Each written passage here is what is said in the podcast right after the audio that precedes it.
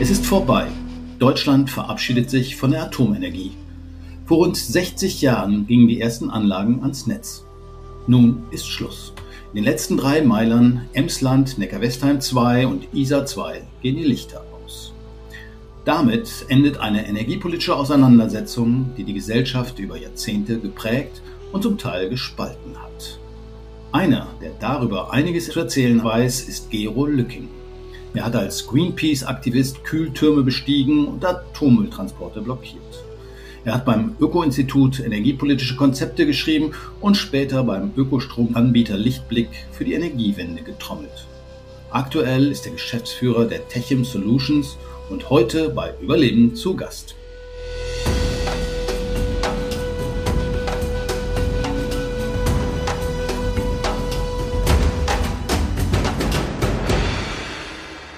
Hallo Gero.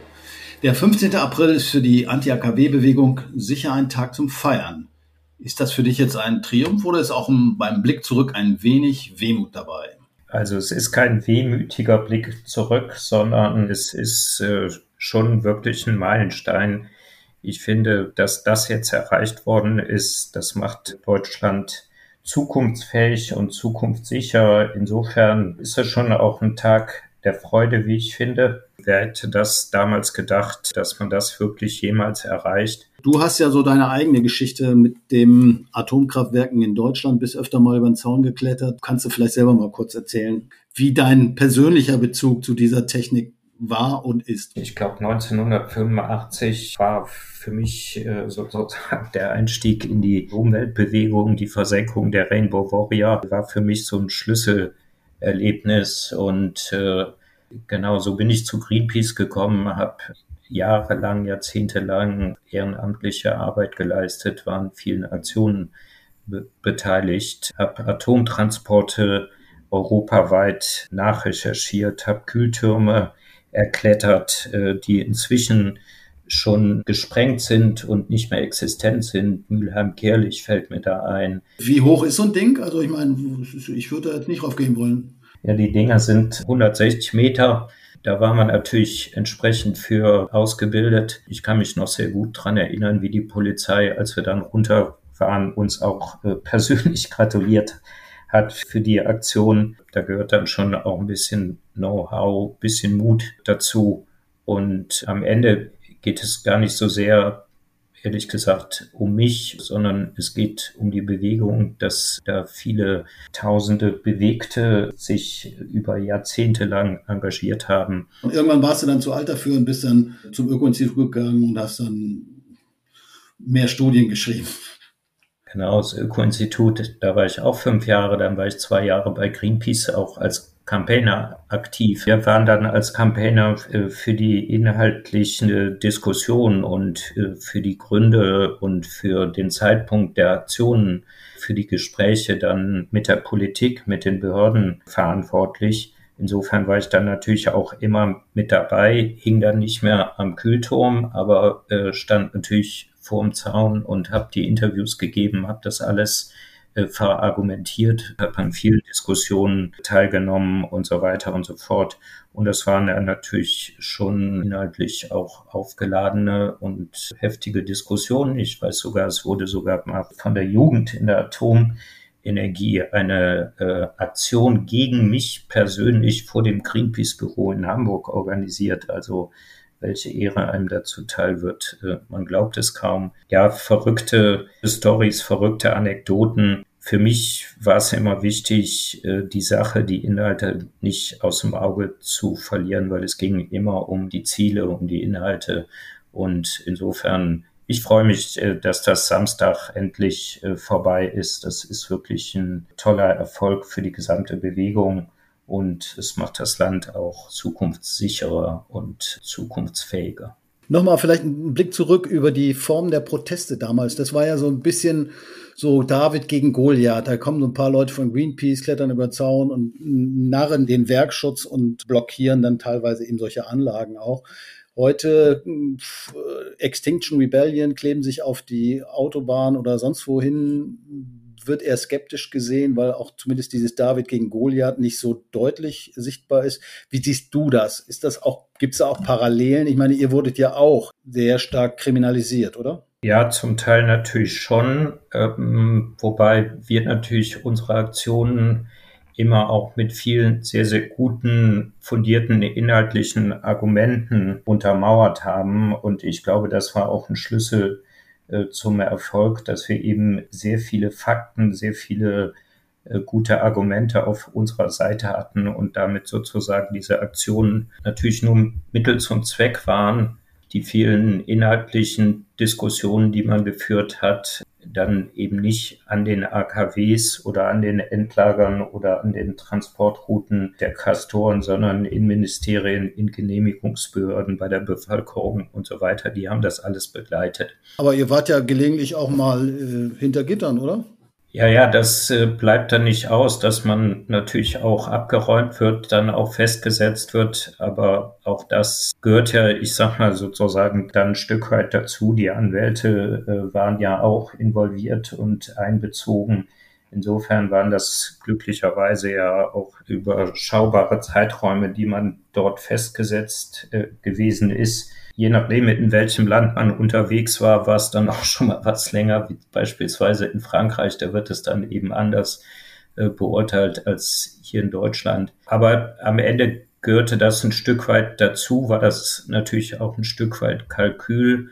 Und der wesentliche Punkt war ja, dass es immer friedlich war, dass es immer um die Sache ging, dass es immer durch gute Argumente untermauert war. Und dieses Zusammenspiel mit der öffentlichen Berichterstattung. Das hat es dann am Ende erfolgreich gemacht. Wie sieht so eine Gefängniszelle von innen aus? Äh, muss es doch jetzt mal länger als eine Nacht oder zwei auch mal verbringen, oder? Nee, nicht länger als zwei Nächte. Also es ging immer um die Sache und kein Mensch wollte sozusagen freiwillig irgendwie festgesetzt werden, sondern es war eine politische Auseinandersetzung, eine Gesellschafts- politische Auseinandersetzung, die sich über Jahrzehnte hinweggezogen hat, die die Bevölkerung ein Stück weit auch gespalten hat oder massiv bewegt hat. Und das war ja dann am Ende auch der Grund dafür, äh, dass dann Angela Merkel damals nach Fukushima gesagt hat, so, jetzt ist Feierabend, ich werde diese Auseinandersetzung nicht gewinnen können und deswegen wird jetzt abgeschaltet. Das war 2011, also überraschend finde ich ja auch, weil ja gerade die Partei von Angela Merkel beziehungsweise der erste Atomminister war ja Franz Josef Strauß sogar in 60er Jahren. Das waren ja immer die großen Befürworter und dass die dann letztendlich fürs Abschalten gesorgt haben, war doch eigentlich überraschend. Natürlich, das war dann überraschend, aber die mussten sich eben auch der politischen Realität und den politischen äh, Stimmungen stellen. Nicht vergessen darf man natürlich, dass es ja auch wieder einen Ausstieg vom Ausstieg gab. Also es gab ja auch mal einen CDU Minister Röttgen, der dann äh, für die berühmten Brückentechnologien geworben hat, also für nukleare Brücken die man eigentlich nicht wollte und äh, die man dann, wenn man sie hatte, auch wieder einreißen wollte. Also Logiken, die kein Mensch verstanden hat, die dann am Ende auch alle nicht getragen haben. Also insofern war das natürlich auch ein großes Geeier von Seiten der Politik. Aber am Ende äh, ist es dann jetzt eben soweit und wird mindestens mal in Deutschland abgeschaltet. Und ich glaube, das hat dann auch eine große Signalwirkung für die gesamte Welt. Auf der anderen Seite ist das die Frage, ob die Proteste dazu geführt haben. Denn immerhin wurden in Deutschland, ich weiß es nicht, 17, 18, 19 Atomblöcke Meiler gebaut, die man nicht verhindert hat. Klar, es waren mal 100 geplant, Anfang der 70er oder fast 100. Äh, trotzdem habe ich manchmal den Eindruck, dass es nicht so sehr die Proteste waren, sondern eher wirtschaftliche Gründe, die da den Ausschlag gegeben haben oder eben die Katastrophen in Harrisburg, die beinahe Katastrophe in Harrisburg, Tschernobyl 86 und in Fukushima, die dem Atom letztendlich den Rest gegeben haben in Deutschland. Ich glaube, am Ende ist es ein Zusammenspiel von all diesen äh, Faktoren wenn die Proteste nicht so stark und so laut gewesen wären, wäre es niemals zu diesen Entscheidungen gekommen. Natürlich haben die Katastrophen und die damit verbundene Erkenntnis, dass all das, was immer wieder gesagt wurde, dass die Reaktoren sicher seien und so weiter, das hat ja dieses ganze Argumentations äh, Gebilde zum Einstürzen gebracht. Und natürlich haben auch die Proteste dazu geführt, dass die Sicherheitsanforderungen eben entsprechend hochgeschraubt wurden, was natürlich wieder die Kosten getrieben hat und was damit die Wirtschaftlichkeit äh, negativ beeinträchtigt hat. Und am Ende konnte der Konflikt nie gelöst werden, ohne dass man eben diesen Ausstiegsbeschluss gefasst hat. Am Ende ist es die Summe aus allen Faktoren und man kann es auch so sagen, natürlich hat sich die Atomindustrie mit diesen Katastrophen, die passiert sind, selber natürlich auch keinen Gefallen getan, sondern selber auch ein Bein gestellt. Und wenn man hört, in welchem Zustand auch die Reaktoren in unseren Nachbarländern sind, Belgien, Frankreich, in den osteuropäischen Staaten, dann wird einem natürlich ganz mulmig und man kann nur hoffen, dass es nicht weitere Katastrophen dieses Ausmaß geben wird.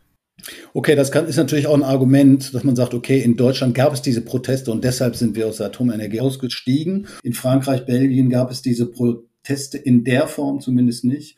Und dort hält man ja an der Atomenergie fest, zwangsläufig vielleicht, weil man sich auch in so eine Atom- oder kerntechnische Sackgasse begeben hat. Die haben ja nun gerade sehr große Probleme, weil ihre Anlagen eben nicht mehr so sicher funktionieren, wie sie sich das vorstellen, die Energieversorgung sicherzustellen. Trotzdem gab es hier über Jahre immer eine große, naja, oder zumindest eine Mehrheit gegen Atomenergie. Also ich, soweit ich mich zurückerinnere, die letzten 30 Jahre war das bestimmt so. Wenn ich mir jetzt die Umfragen angucke, die neuesten, dann sagen noch, ach nö, lass doch nochmal laufen, ist ja immer gut hier, Jangen. Du bist ja auch Kölner. Wie erklärst du dir das? Also das hängt sicherlich natürlich mit der aktuellen politischen Situation in Europa zusammen der russische Angriffskrieg auf die Ukraine, die dadurch verursachte Sorge um die sichere Energieversorgung, tut natürlich ein Übriges jetzt vielleicht nochmal sozusagen äh, Zweifel an dieser Entscheidung aufkommen zu lassen. Aber es ist ja so, dass die ganzen sicherheitstechnischen Maßnahmen, die ganzen Überprüfungen ähm, in Hinblick auf diesen Ausstiegsbeschluss ausgesetzt wurden. Das heißt, die Meiler in Deutschland sind eben überhaupt nicht mehr technisch so in der Lage, jetzt weiter betrieben zu werden, dass jetzt wieder Zweifel aufkommen aufgrund dieser Großwetterlage. Das kann man ja verstehen. Und äh, natürlich muss äh, die Versorgungssicherheit in einer Industrienation wie Deutschland zu jeder Zeit auch sichergestellt sein. Insofern ist ja die Diskussion dazu auch absolut berechtigt und sinnvoll. Aber die Schlussfolgerung kann daraus nur sein, jetzt den Ausbau der erneuerbaren Energien massiv zu beschleunigen und zu forcieren. Denn äh, die Versorgungssicherheit ist ein hohes Gut. Aber Gero, du bist so staatstragend in deiner Argumentation. Die Argumente, die ich jetzt höre, die sind doch absolut hanebüchend, was man da hört. Wir brauchen AKWs in äh, Reservehaltung. Das kann man vielleicht beim Kohlekraftwerk machen, aber ein Atomkraftwerk fährt man ja nicht mal eben wieder rauf und runter. Du hast eben schon genannt, die laufen ohnehin schon mit Ausnahmegenehmigung, weil sie längst hätten überprüft werden müssen. Das sind doch populistische Argumente, die da auf den Tisch kommen, die einer Überprüfung überhaupt nicht standhalten. Das sehe ich ganz genauso. Insofern fragt man sich auch, es kommt ja äh, überwiegend von Seiten der FDP, was die Kollegen dort eigentlich treiben, was sie, ob sie das alles nicht wissen, ob sie nicht mit den Betreibern gesprochen haben, ob sie die Fakten komplett ignorieren. Ich verstehe es auch nicht. Insofern bin ich ja komplett bei dir. Trotzdem, äh, ich meine, die Diskussion um die Versorgungssicherheit muss man ernst nehmen und das wird ja auch geprüft durch die Bundesnetzagentur und so weiter und so fort. Und da gibt es ja auch ganz klare Ergebnisse zu. Dass das jetzt drei Tage vor dem Abschalten, vor dem finalen Abschalten wieder aufkommt, ist vielleicht der Ursache geschuldet, dass da irgendwer noch mal wieder äh, vielleicht äh, den Versuch unternimmt, politisch Punkte draus zu saugen. Genau, sei es drum. Es lohnt ja nicht darauf einzugehen. Es ist wirklich hanebüchend und insofern wird am Samstag abgeschaltet und dann ist fertig. Aber nochmal zurück zu den Atomfragen, weil die Frage, die ich mir immer gestellt habe, dass viele Atomprojekte ja auch gescheitert sind. Also jetzt gar keine Atomkraftwerke, sondern sowas wie Wiederaufarbeitungsanlagen in Wackersdorf, die ja auch äh, lange war, dass da militärische Interessen auch eine Rolle gespielt haben, das aber eigentlich nie so richtig thematisiert wird. Ich hatte immer den Verdacht, vielleicht haben die Franzosen das auch nicht so gerne gesehen, dass man in Deutschland eine Wiederaufarbeitungsanlage errichten wollte. Ich glaube 86 endgültig gescheitert in Wackersdorf wo man quasi das Plutonium aus abgebrannten Brennelementen wieder herauslöst, um sie in neue Brennelemente einzubauen, was man aber eben auch für Waffen verwenden kann. Meinst du, dass solche militärischen Interesse in der gesamten Geschichte der deutschen Atomkraft eine Rolle gespielt haben und wenn ja, welche? Also, dass der eine oder andere, und ich meine, du hast eben den Namen Franz Josef Strauß schon mal genannt, damit auch immer wieder geliebäugelt hat, das ist ja bekannt. Es gab den Lukem-Alchem-Skandal, wo ja wirklich auch mal im Raum stand, dass Plutonium abgezweigt wurde. Und die friedliche Nutzung der Atomenergie ist untrennbar auch mit der militärischen Nutzung verbunden. Das sehen wir in Frankreich, in Großbritannien, USA, Russland, China. Also alle Atommächte nutzen eben auch die Atomkraft, um ihr Plutonium für die Bomben sozusagen äh, daraus zu generieren. Wackersdorf ist ja auch gescheitert aufgrund äh, des Widerstandes, auch aufgrund der kompletten Unwirtschaftlichkeit. Es wurde damals verfolgt, weil es als Entsorgungsnachweis gegolten hat, wobei es natürlich auch nie eine Technologie war, um den Atommüll zu entsorgen. Also auch das war schon wieder inhaltlich ein völlig falsches Argument. Am Ende hatte auch die Stromwirtschaft gesagt, also das wollen auch wir nicht, weil es ist zu teuer, es ist keine Entsorgung. Aber äh, dass in diesen Plänen für Wackersdorf damals auch militärische Träume vielleicht eine Rolle gespielt haben. Insofern hat die Atomkraft, glaube ich, auch nur in den Staaten eine Zukunft, wo eben auch militärische Interessen mittelfristig eine Rolle spielen. Und äh, da spielt dann eben auch die Wirtschaftlichkeit der Stromerzeugung und die Konkurrenzfähigkeit der Preise nicht die Rolle, sondern da geht es dann um Fragen der nationalen Sicherheit. Und da spielt dann eben Geld keine Rolle. Und diese Verquickung ist eben auch unsäglich und ist natürlich auch ein Teil der Geschichte. Ja. Eine andere Geschichte, die ich noch fragen muss, ist ja, wir haben jetzt zwar die Atomreaktoren abgeschaltet, wir müssen sie aber noch abbauen. Das ist sicherlich ein Problem, was uns noch Jahrzehnte, wenn nicht Jahrtausende beschäftigen wird, weil es ja eben noch kein Endlager für diese hochradioaktiven Abfälle gibt. Wir haben aber auch noch eine Brennelementefabrik in Lingen, das ist ganz in der Nähe von dem Reaktor, der jetzt als einer der letzten abgeschaltet wird in Emsland, in Niedersachsen. Das ist ja so ein bisschen heuchlerisch, oder? Auf einmal äh, schalten wir die Atomkraftwerke ab, aber gleichzeitig produzieren wir weiter Brennelemente für Reaktoren in aller Welt. Sogar in Russland. Zumindest ist das im Gespräch. Ja, absolut. Man wundert sich, dass dieser nukleare Kreislauf, der da betrieben wird, also nicht von diesen Sanktionspaketen betroffen ist. Insofern, das äh, ist völlig inakzeptabel und das muss geändert werden. Das heißt, äh, die Diskussion um die Nutzung der Atomkraft hat noch längst nicht geendet. Wir müssen die ganzen Fragen der Atommüllendlagerung, des Rückbaus der Brennelementefabriken in Deutschland und dieser nuklearen Lieferketten die müssen weiter diskutiert und äh, betrachtet werden. Und insofern ist auch dieses Datum jetzt am Samstag nicht das Ende der Anti-AKW-Bewegung, weil diese ganzen Fragen müssen äh, weiterhin kritisch begleitet werden, damit da sozusagen nicht ökonomische Interessen vor Sicherheitsinteressen die Oberhand bekommen. Hm, wie ist so deine Prognose? Du wohnst ja auch zumindest zeitweise im Wendland. Also Gorleben ist erstmal als Endlager vom Tisch. Bislang habe ich noch keine neuen Orte gehört und die Entscheidung wird wohl auch noch ähm, einige Jahrzehnte dauern. Wie ist so deine Prognose? Wie wird die Suche ausgehen oder wird es dann wieder aufflammen? Die gute Nachricht ist ja, dass wir jetzt erstmal ein ergebnisoffenes äh, Verfahren eingeleitet haben. Also wir, besser gesagt die Bundesregierung. In der Tat, der Zeitplan dafür, der verschiebt sich ja jetzt auch schon regelmäßig weiter nach hinten.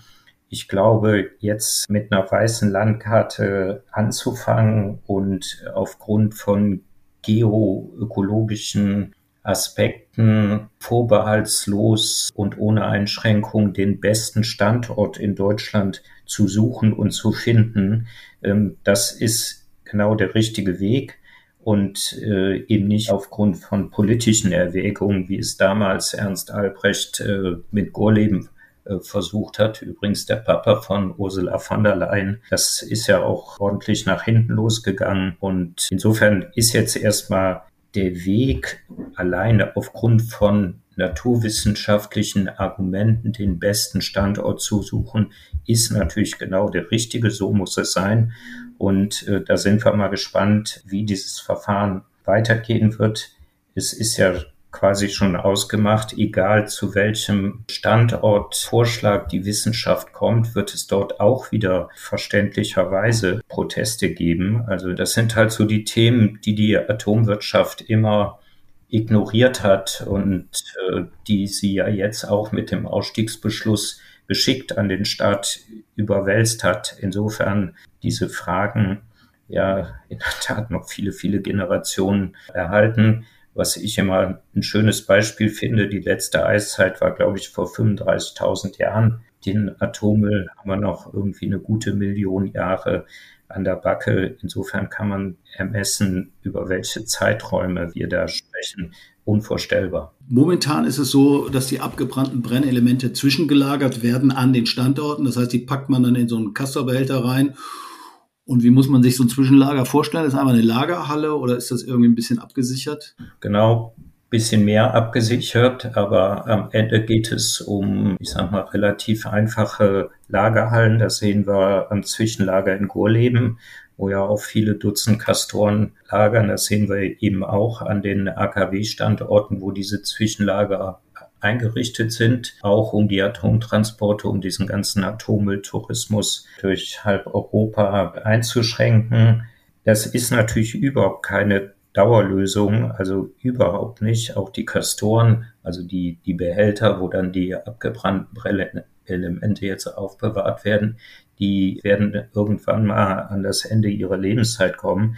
Also insofern, genau, da möchte man gar nicht drüber nachdenken, was da alles auf uns zukommt. Da müssen die umgepackt werden. Irgendwann müssen sie auch mal natürlich wieder ausgepackt werden, um sie dann in die äh, Behälter zu packen, die man dann für geeignet hält, um sie dann in die Endlager einzubringen.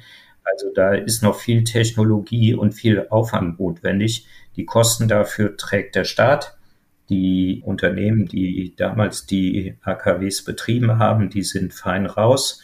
Die haben ihre Gewinne abgeschöpft und äh, jetzt ist es alles sozialisiert. Insofern das teure Ende dieser Technologie, äh, das haben wir alle noch zu tragen, ja. Du hast gesagt, man möchte gar nicht drüber nachdenken, aber wir müssen drüber nachdenken. Und ich finde es umso überraschender, dass trotzdem plötzlich Leute wieder sagen, ach ja, also wenn ich zum Beispiel mit meiner Tochter rede, für sie ist das keine, die ist 14, für die ist das keine kein Thema so. Also als ich 14 war, war das irgendwie ein großes gesellschaftliches Thema, worüber wir diskutiert haben. Und wenn wir nur mal in die Ukraine schauen, da ist ja der, ich glaube, es ist die größte Atomanlage in Europa, Saporischia, habe ich vorher auch noch nie was von gehört gehabt. Äh, da kann man sich ja vorstellen, wie riskant das Ganze ist. Ich meine, selbst wenn unter normalen äh, Verhältnissen man so einen Reaktor für sicher hält, Bombenangriffe hält er mit Sicherheit nicht aus. Oder wie würdest du das einschätzen? Mit Sicherheit nicht. So wird dann schnell ein konventioneller Krieg auch zu einem Nuklearkrieg.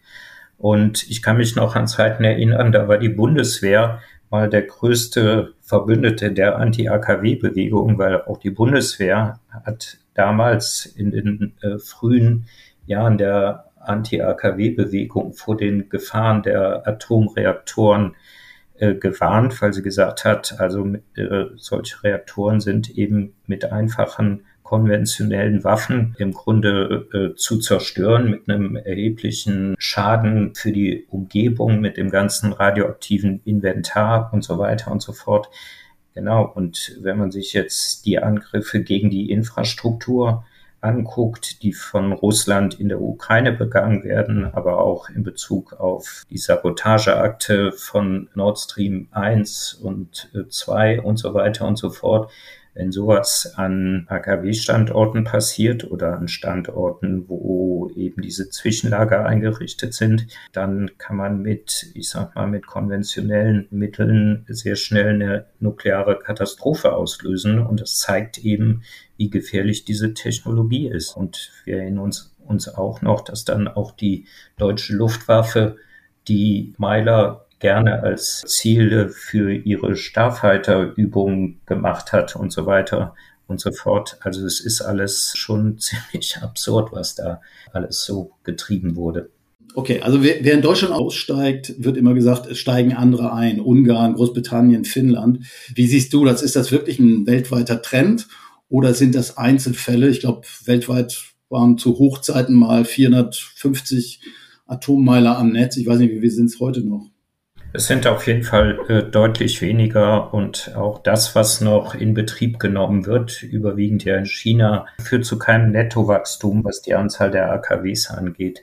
Und wenn wir uns die Neubauprojekte in Europa anschauen, Frankreich, Großbritannien und Finnland, dann kann man ja nur sagen, dass das alles ein wirtschaftliches Desaster ist, dass es zeitlich komplett aus dem Ruder läuft. Das funktioniert auch alles nur weil die Regierungen sozusagen massive finanzielle und wirtschaftliche Unterstützung bieten für das ganze Thema Versorgungssicherheit und Kapazitätsaufbau für den Klimaschutz ist die Atomkraft einfach viel, viel zu teuer, äh, dauert viel zu lange und die erneuerbaren Energien haben insbesondere eben mit Wind und Photovoltaik sozusagen längst äh, die Nase vorne, was auch die Wirtschaftlichkeit angeht. Insofern ist es jetzt wirklich ein Gebot der Stunde, den Ausbau zu forcieren. Das geht alles viel, viel schneller, ist alles viel, viel billiger, hat diese ganzen äh, Fragen der Sicherheit, der Radioaktivität nicht.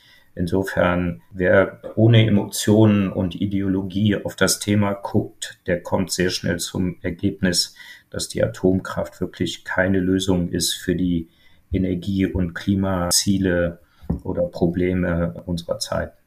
Das war's. Kernkraftwerke in Deutschland gehören der Vergangenheit an. Aber das atomare Erbe wird uns und kommende Generationen noch lange begleiten. Der Rückbau der Anlagen dauert Jahrzehnte und kostet Milliarden.